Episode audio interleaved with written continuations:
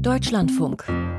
Computer und Kommunikation. Mit Manfred Kläuber. Heute berichten wir vom 37. Chaos Communication Kongress in Hamburg. Das sind die Themen. Stopp, Bit. Warum im polnischen Bahnnetz Züge ausgefallen sind. Barrierefreiheit. Wie generative KI Menschen mit Behinderung helfen soll. Notstand. Warum Hacker mit dem Schutz von Wasserwerken und Kliniken unzufrieden sind. E-Identitäten. Was die EU bei der digitalen Brieftasche vom globalen Süden lernen kann. Und das digitale Logbuch. Log, Log, Log.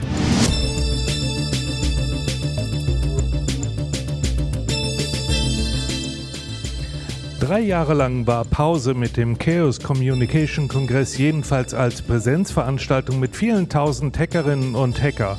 Doch in diesem Jahr konnten sie sich wieder in Hamburg treffen und in den sogenannten Assemblies diskutieren oder den vielen Vorträgen zuhören. Ja, und davon gab es reichlich und einige von ihnen haben wie gewohnt auch hohe Wellen geschlagen. Zum Beispiel die Demonstrationen, wie der Tesla gehackt wurde oder welche schwerwiegenden Probleme die elektronischen elektronischen Gesundheitssysteme haben. Von einigen der Diskussionen und Talks hier auf dem CCC, auf dem 37. Hackerkongress, wollen wir heute berichten. Und zuerst begrüße ich mal Linus Neumann, den Sprecher des Chaos Computer Clubs. Hallo, Herr Neumann. Hallo. Linus Neumann, Sie haben das Programm für den 37C3 mit ausgewählt und kuratiert. Was waren denn die Schwerpunkte dieses Jahr und was war aus Sicht des Chaos Computer Clubs besonders wichtig? Zunächst ist mir aufgefallen, dass viele unserer Schwerpunkte hier jetzt auch Sendungsthema sind. Das heißt, da wird mir ja schon ein Teil meiner ähm, Arbeit abgenommen. Ein weiteres Thema, das uns natürlich in diesem Jahr beschäftigt, ist äh, künstliche Intelligenz. Ja, wie funktionieren diese Systeme? Äh, wie kann man damit umgehen? Welche Schwachstellen kann man da drin suchen? Welche Arten von Angriffen gibt es? Aber natürlich auch, was ist der gesellschaftliche Nutzen dieser Systeme? Es ist eine neue Technologie. Die wollen sich hoffentlich die Menschen Menschen aneignen und sie ja auch für die Demokratie, für die Freiheit und für uns alle als Menschen einsetzen. Und natürlich ist unser Ziel, dass wir da nicht alles nur den staatlichen Überwachungsinteressen und den ähm, wirtschaftlichen Verwertungsinteressen unterwerfen, sondern eine Technologie für uns und mit unserem Einfluss gestalten. Das konnte man ja auch merken hier in Hamburg, dass der Blick des Chaos Computer Clubs und auch vieler Hackerinnen und Hacker ja relativ verhalten war. Auf jeden Fall nicht so eine Hype-Stimmung, wie sie in diesem Jahr überall auch in den Medien zelebriert wurde, sondern ein nüchterner Blick auf KI. Ich denke, ein nüchterner Blick auf alles ist immer der beste. Ja, also ein äh, gerade wenn potenzielle dramatische Änderungen bevorstehen. Und gerade wenn vielleicht ein Hype bevorsteht, ist ja umso wichtiger, in Ruhe aufgeklärt drauf zu blicken und in Ruhe zu analysieren, welche Chancen haben wir hier, welche Probleme haben wir hier, was rollt auf uns zu und was ist ein sinnvoller Umgang damit. Also ähm, ich würde sagen, der Chaos Computer Club hat hoffentlich noch nie sich in irgendeinem Hype oder irgendeine Überdramatisierung eingelassen, wenn es eine neue Technologie gab, sondern immer konkrete Risiken benannt und sich überlegt, wie man damit umgehen soll. Vielen Dank für den ersten Eindruck. Wir reden gleich nochmal weiter und Sie haben gesagt, es rollt was äh, auf uns zu. Das ist ein gutes Stichwort, denn ganz neu ist, dass sich die Hacker in diesem Jahr auch mit der Eisenbahn beschäftigen. Das Thema Bahn, das wird ja rauf und runter diskutiert im Lande und wer regelmäßig Bahn fährt, der weiß, manchmal bleiben Züge einfach stehen.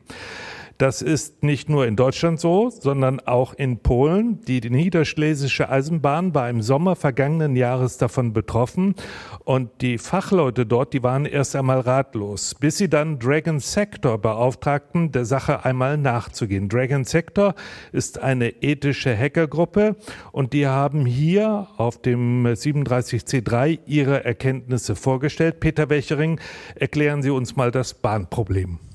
Ja, das Bahnproblem besteht im Wesentlichen in der Frage, wer darf denn Züge reparieren und warten. Und bei der niederschlesischen Eisenbahn, da fuhren einfach ein paar Züge nicht mehr. Die standen zur Wartung ja, in einer Werkstatt. Allerdings war das keine Werkstatt des Zugherstellers Newag, sondern das war eine herstellerunabhängige Zugreparaturwerkstatt namens SPS. Und die haben die Züge einfach nicht ans Laufen bekommen. Und wie Michael Kowalczyk, Netzname Redford, Mittwochabend auf dem 37C3 sagte, haben die dann eben die nach dem Stichwort Polish Hackers gegoogelt, immerhin mit Google muss man sagen, und sind dann auf die Leute von Dragon Sector gestoßen und dann haben die die gebeten, tätig zu werden. Redford beschreibt das so. Sechs der Züge waren bereits gesperrt. Das war problematisch für den Zugbetreiber. Deshalb hat er beschlossen, den Wartungsvertrag eine Woche später zu kündigen und den Hersteller zu bitten, die Wartung durchzuführen. Denn der Hersteller behauptet, dass er das Problem beheben könne.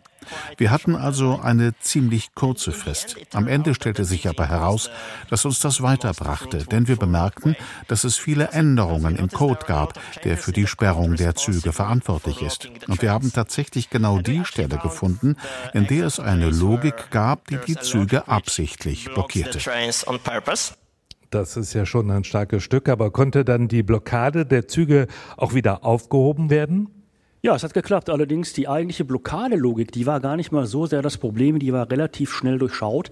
Da mussten tatsächlich nur ein paar Bits umgestellt werden. Die Hacker von Dragon Sector, die haben nach eigenen Angaben einen undokumentierten Freischaltcode gefunden, also so einfach war es, und der wurde auch noch über das Zugführerpult einfach eingegeben. Aber das war eben nicht das einzige Problem, denn insgesamt haben die Hacker gleich mehrere Mechanismen entdeckt, die dann zum Zugausfall führten. Und äh, Sergius Basanski, sein Netzname Q3K, der zieht da ein Fazit. Wir haben 30 Züge analysiert. 24 von ihnen verfügten über spezielle Mechanismen. Am beliebtesten war der Zug fährt seit ein paar Tagen nicht Mechanismus. Das war bei fast allen der stillgelegten Züge so. Auffälliger war Schadsoftware. Das GPS-Geofencing war nur in zwei Zügen vorhanden, die Kompressorausfallsimulation nur in einem Zug. Ja, einen Kompressor zu simulieren, da muss man erstmal drauf kommen. Und genau diese Kompressorausfallsimulation, das ist ein Werkzeug, mit dem tatsächlich dann dem Zugsteuerungssystem vorgegaukelt wird, da ist ein Kompressor ausgefallen, der für den Zugstart eigentlich benötigt wird. Und das zweite Tool, das Geofencing-Tool, das Geofencing-Tool, das bewirkt, dass Zugriffe auf die Zugsteuerung einfach nicht angenommen werden vom System, wenn, ja, wenn der Zug sich eben tatsächlich an bestimmten per GPS-Koordinaten festgelegten Orten aufhält. Die ethischen Hacker von Dragon Sector, die haben die GPS-Koordinaten für dieses Geofencing dann freundlicherweise aus den Systemen der stillgelegten Züge ausgelesen.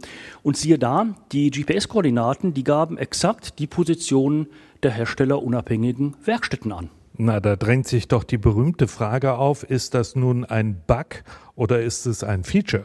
Das ist tatsächlich strittig. Dragon Sector sagt, dass auf diese Weise herstellerunabhängige Wartungswerkstätten eben per Geolokalisation erkannt werden sollen, eben um zu verhindern, dass andere Werkstätten als die von NEWAG, also vom Zughersteller zugelassenen oder eben eigene NEWAG-Werkstätten solche Wartungs- und solche Reparaturaufträge ausführen können. Zughersteller NEWAG bestreitet das. Sie hätten, so sagen Sie, keine Werkstatterkennungssoftware eingebaut was auch immer das sei. NEWAG behält sich übrigens eine Klage wegen Verleumdung und wegen Verletzung von Urheberrechten vor, weil ja in den Code eingegriffen wurde. Außerdem hat der Hersteller die für den Eisenbahnverkehr zuständigen polnischen Behörden informiert, weil ja eben in die Zugsteuerungssoftware auch eingegriffen worden sei. Und das sieht der Hersteller eben als ein Sicherheitsproblem. Ja, und das ist ein Problem, mit dem Hackerinnen und Hacker auch öfters mal konfrontiert sind, dass sie auf diese Art und Weise auch in ihrer Tätigkeit, die ja bei den meisten positiv sein soll und vor Schaden bewahren soll, ausgebremst werden. Danke, Peter. Viel gesprochen wurde hier in Hamburg auch über den großen Hype des Jahres. Wir haben gerade ja auch das schon mal thematisiert, nämlich über die KI.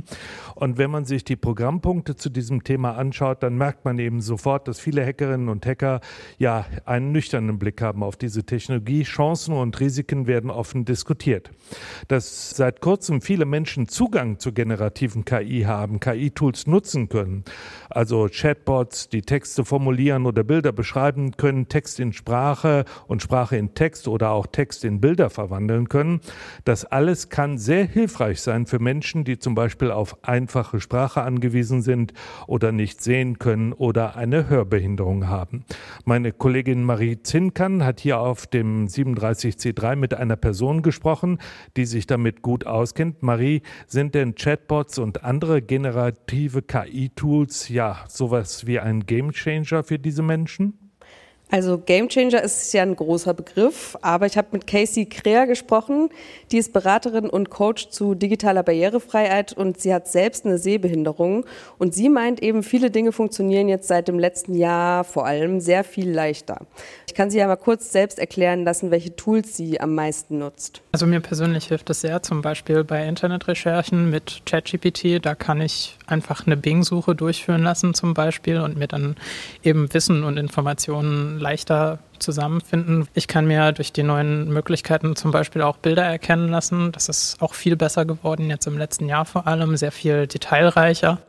Und Casey hat auch gesagt, ihr hilft generative KI auch sehr beim Programmieren, weil es eben für blinde Personen schwerer ist, sich im langen Programmcode zurechtzufinden, äh, weil das da eigentlich nur linear funktioniert. Das heißt, die richtige Stelle wieder zu finden, ist schwierig und da kann man sich eben Teile von Code zusammenfassen lassen und es geht schneller. Also einfacher coden, auch wenn man den Code selbst gar nicht oder nur schlecht sehen kann. Jetzt gab es ja auch schon vor dem Hype um ChatGPT Vorlesefunktionen auf dem PC. Man konnte für Bilder einen Alternativtext sich vorlesen lassen. Was ist jetzt überhaupt neu mit KI? Ja, genau. Also diese Alternativtexte für Fotos zum Beispiel, die mussten ja Online-Redaktionen äh, selbst einstellen, also einen kleinen Text schreiben und sagen, was da zu sehen ist und das kann dann vorgelesen werden. Und es gibt auch schon länger Screenreader, also Programme, die quasi vom Betriebssystem aus alles vorlesen, was auf dem Bildschirm zu sehen ist. Da gibt es zum Beispiel JAWS, äh, das ist aber sehr teuer, oder NVDA, das ist kostenlos und Open Source. Genau, das gab schon vorher. Jetzt ist aber neu, dass diese Apps oder diese Systeme eben mit KI integriert werden können. Und die funktionieren dann wie eine persönliche Assistent, hat mir Casey erklärt. Sie ist also immer verfügbar. Ich kann auch sagen, beschreib mir mal bitte dieses Bild, wenn die Autoren der Webseite diesen Alternativtext nicht einstellen. Und es gibt auch Apps wie Seeing AI von Microsoft zum Beispiel, die können Barcode scannen oder Handschrift erkennen.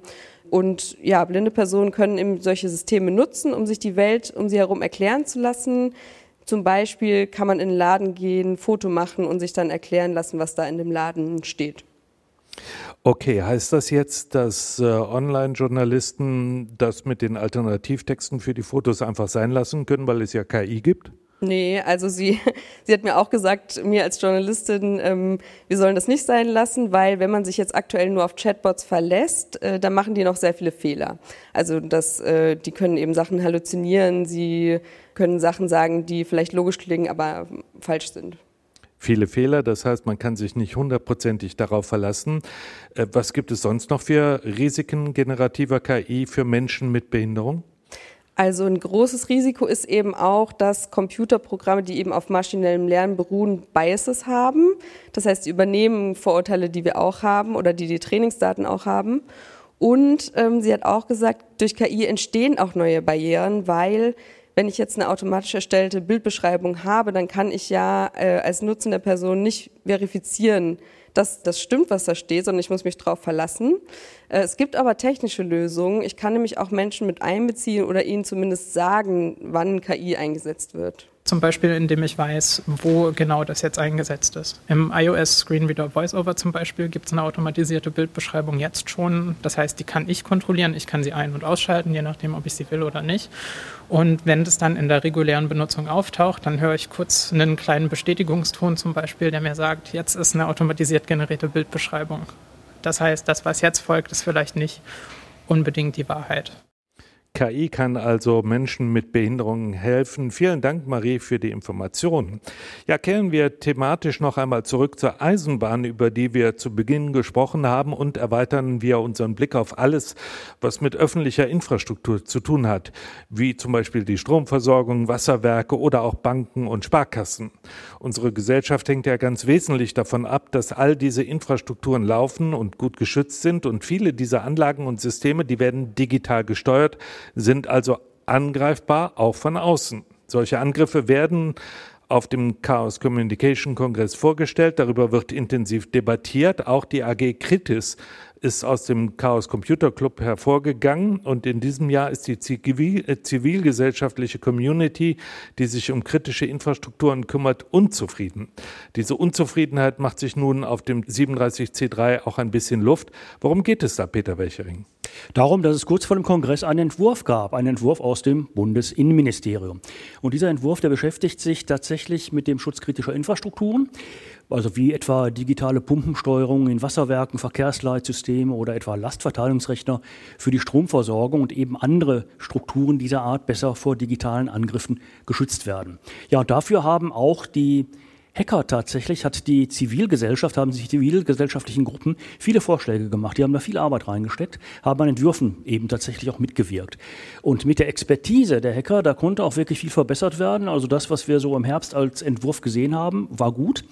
Aber alle diese Vorschläge, die da reingekommen sind, die sind jetzt aus dem aktuellen Entwurf, wie gesagt, knapp vor Weihnachten zur Umsetzung der EU-Richtlinie zur Absicherung kritischer Infrastrukturen einfach rausgenommen worden. Das Bundesinnenministerium hat einen absoluten Schmalspurentwurf vorgelegt und Johannes Rundfeld von der AG Kritis, also der zivilgesellschaftlichen Gruppe, die sich ausgesprochen intensiv eben auch hier auf dem 37C3 um das Thema kritische Infrastrukturen kümmert, der bringt die Enttäuschung so auf den Punkt. Wir sind ziemlich frustriert, vor allen Dingen, weil weiterhin komplette Bereichsausnahmen drin sind. Der Sektor Staat und Verwaltung, der Sektor Finanzen und Versicherungswesen und der Sektor Informations- und Kommunikationstechnologie muss nichts machen und ist davon überhaupt nicht betroffen und pauschal ausgenommen. Also weiterhin werden wir im Sektor Staat und Verwaltung hier auch keine Verbesserung erkennen können, weil es weiterhin keine Auflagen gibt. Ja, gerade bei der besseren Absicherung kritischer Infrastrukturen gegen digitale Angriffe spielt das die Abstimmung von unterschiedlichen Einzelmaßnahmen ja eine große Rolle. Wie bewertet äh, die hier versammelte Zivilgesellschaft den Entwurf des Innenministeriums in dieser Hinsicht? Zwei Worte, ziemlich desaströs. Und das Wort ist wirklich sehr oft hier gefallen. Habe ich in vielen Diskussionen und Gesprächen so gehört.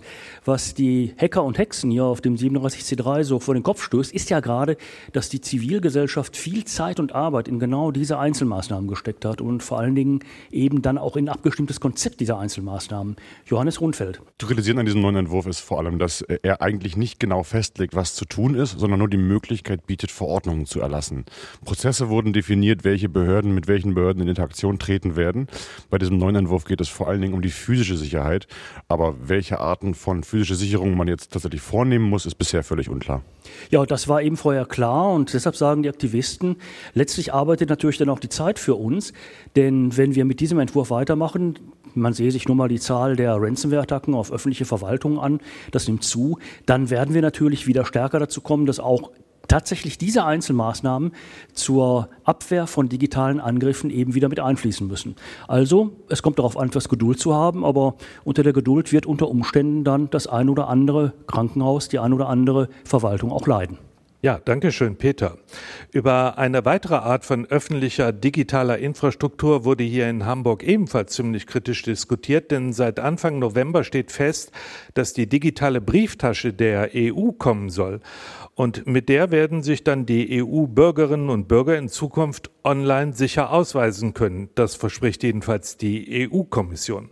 Nadia Calvino, die Vizepremierministerin Spaniens, das ja derzeit den Vorsitz im Rat der EU innehat, die hat auf X gepostet, die sogenannte EIDAS-Verordnung nütze der Innovation, der Privatsphäre, der Sicherheit und der Europäischen Union. Was heißt das genau, Marie Zinkern? Ja, im Kern geht es darum, dass sich Unternehmen grenzübergreifend vertrauen können sollen bei Transaktionen. Ähm, die EU will quasi einen europaweit geltenden Standard für solche digitalen IDs einführen. Ähm, Bürger sollen dann zum Beispiel auch einfacher ein Konto in einem anderen EU-Land eröffnen können und für Unternehmen sollen einfach Kosten gesenkt werden. Aber um dieses Projekt gab es viel Streit, zwei Jahre Verhandlungen. Jetzt ist es kurz vor den Wahlen und äh, man hat es geschafft, das durchzubringen. Was ist jetzt anders als zu den ersten Entwürfen der Kommission? Also einmal war im ursprünglichen Entwurf geplant, einen sogenannten Unique Identifier einzusetzen. Das heißt eine Nummer, die sich nicht ändert für jeden EU-Bürger. Und da gab es viel Kritik auf dem Kongress, zum Beispiel von Thomas Lohninger, der ist Geschäftsführer bei der netzpolitischen NGO Epicenter Works. Das wäre wirklich ein Super Cookie gewesen, also etwas, mit dem man ganz leicht getrackt werden kann Und deswegen war es uns sehr wichtig, dass das eben nicht kommt und wir haben es geschafft. In der Reform wurden alle Referenzen auf solche eindeutigen Identifikationsnummern rausgestrichen. Äh, es darf die weiterhin national geben, wo sie schon existieren, also in skandinavischen Ländern zum Beispiel. Aber äh, in Deutschland, wo zum Beispiel eine Personalnummer ähm, sich auch alle paar Jahre mal wieder ändert, ähm, da äh, sozusagen der Status quo darf erhalten bleiben. Also das soll keine verpflichtende Nummer werden, die all meine Daten verknüpft. Sind damit jetzt die Kritikpunkte ausgeräumt, Marie? Nee, es gab noch einen zweiten großen Punkt, und zwar, dass sich Menschen für die Nutzung wirklich entscheiden können sollen. Und das ist jetzt auch in der Verordnung so durchgebracht. Also man darf nicht diskriminiert werden, wenn man sich gegen die Nutzung entscheidet. Und Lohniger meint auch, dass es äh, eben schon viele Beispiele in anderen Ländern gibt. Äh, in Chile zum Beispiel gibt es eine E-Identität, in Kenia, auch in Indien. Also hier fällt auf, besonders in Ländern des glo globalen Südens. Und Lohniger meint, man könnte viel von denen lernen, zum Beispiel von Indien in puncto Sicherheit, weil hier eben schon viele Fehler gemacht wurden, die wir lieber nicht nochmal machen sollten. Ja, zu den Fehlern gleich mehr. Kurz zurück. Was gab es denn zum Beispiel in Indien?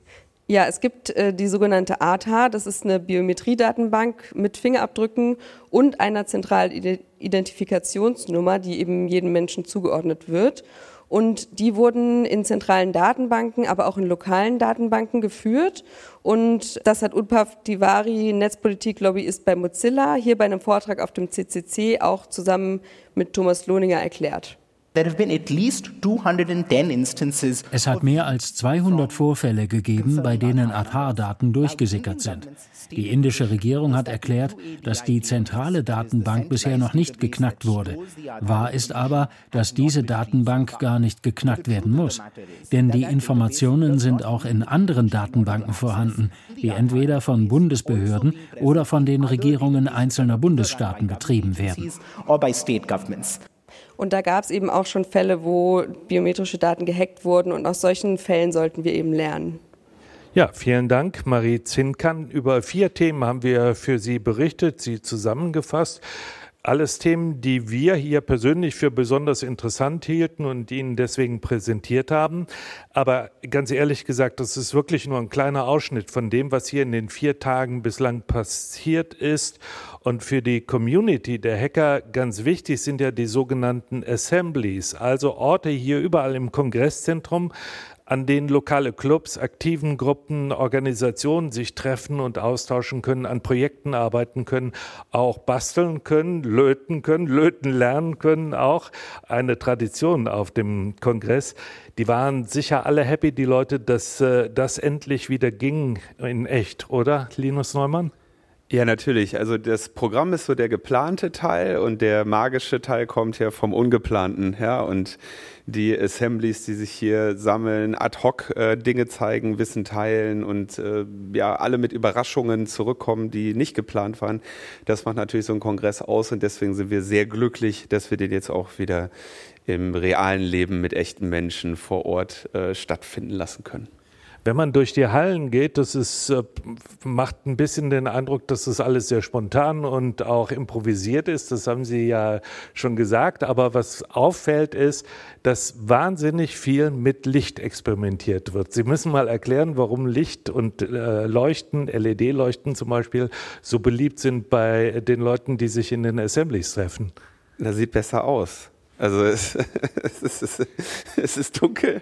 Äh, das, das hier äh, vom Hause zur Verfügung stehende Licht äh, wäre ziemlich weiß und buntes Licht ist natürlich um einiges schöner. Ja. Aber ist es nicht auch so, dass äh, ein Teil eben halt auch des Clublebens in vielen Clubs vor Ort tatsächlich ist, zum Beispiel die Steuerung dieser blinkenden Lichter zu entwickeln, überhaupt daran zu lernen, wie Technik funktioniert und wie man später auch vielleicht zur Hackerin oder zum Hacker wird? Das ist klar. Es ist richtig, der, der erste Bausatz, äh, ne, was man machen kann, ist, wenn man ins Löten oder ins Programmieren einsteigt, ist natürlich irgendwie das Blinken einer äh, LED und natürlich äh, begleitet äh, die Hackerin und den Hacker diese Faszination natürlich noch über die weitere Zeit des Schaffens.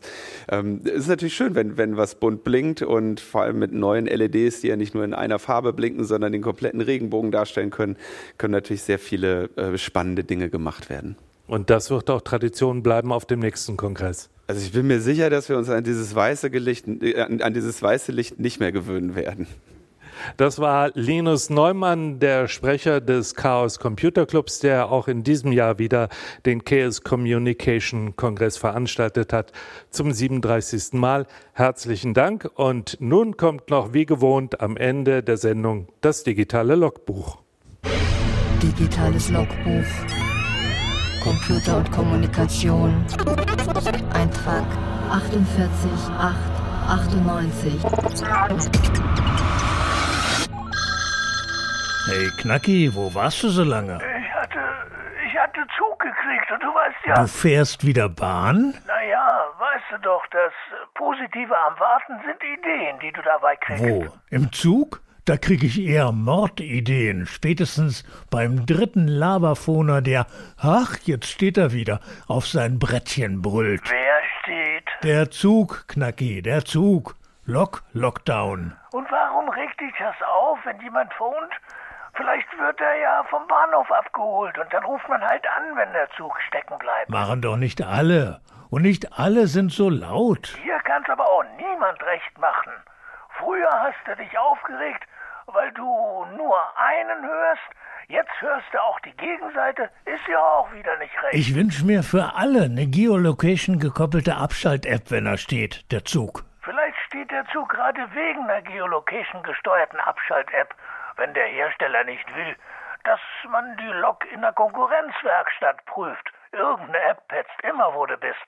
Kannst du am Lokpfeil auslesen, wenn du rankommst. Da steht dann, dass ich im Zug sitze? Äh, diese Infos liefert schon die Buchungs-App, die GPS- und Mobilfunk-Triangulations-Apps, die Barometer- und Wetter-Apps liefern das und WLAN-Apps. Dann kaufst du vielleicht noch einen Kaffee und die Bezahl-App. Halt, halt, halt. Und wenn ich nix mitnehme, keine Elektronik, nicht mal eine Winkekatze? Dann bist du erst recht verdächtig. Wer läuft denn schon ohne Handy durch die Gegend?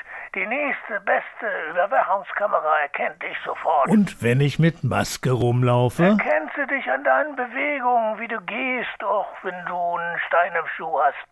Wenn die künstliche Intelligenz eins kann, dann kann sie Mustererkennung. Auch bei mustergültigem Benehmen? Dann erst recht. Wer sich mustergültig benimmt, wird besonders genau geprüft.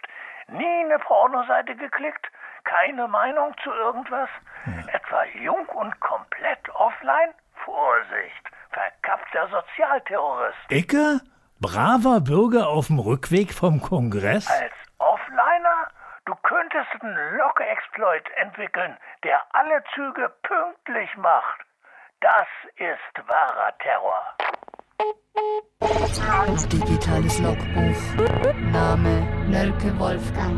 File closed. Sternzeit, 30. Dezember. Und stündlich grüßt der Jahreswechsel. Es gibt keinen ganz klaren Zeitpunkt, zu dem morgen 2023 endet und das neue Jahr beginnt. Die Erde ist eine Kugel und so zieht der Jahreswechsel im Laufe von 24 Stunden einmal durch alle Zeitzonen. Wenn es in Sydney in Australien bereits 6 Uhr früh am Neujahrsmorgen ist, zeigen die Uhren auf Hawaii noch 9 Uhr Vormittag an Silvester. Offizieller Jahreswechsel ist um 1 Uhr früh unserer Zeit am Neujahrsmorgen. Dann ist Mitternacht Weltzeit, also in der Zeitzone des nullten Längengrads von Greenwich.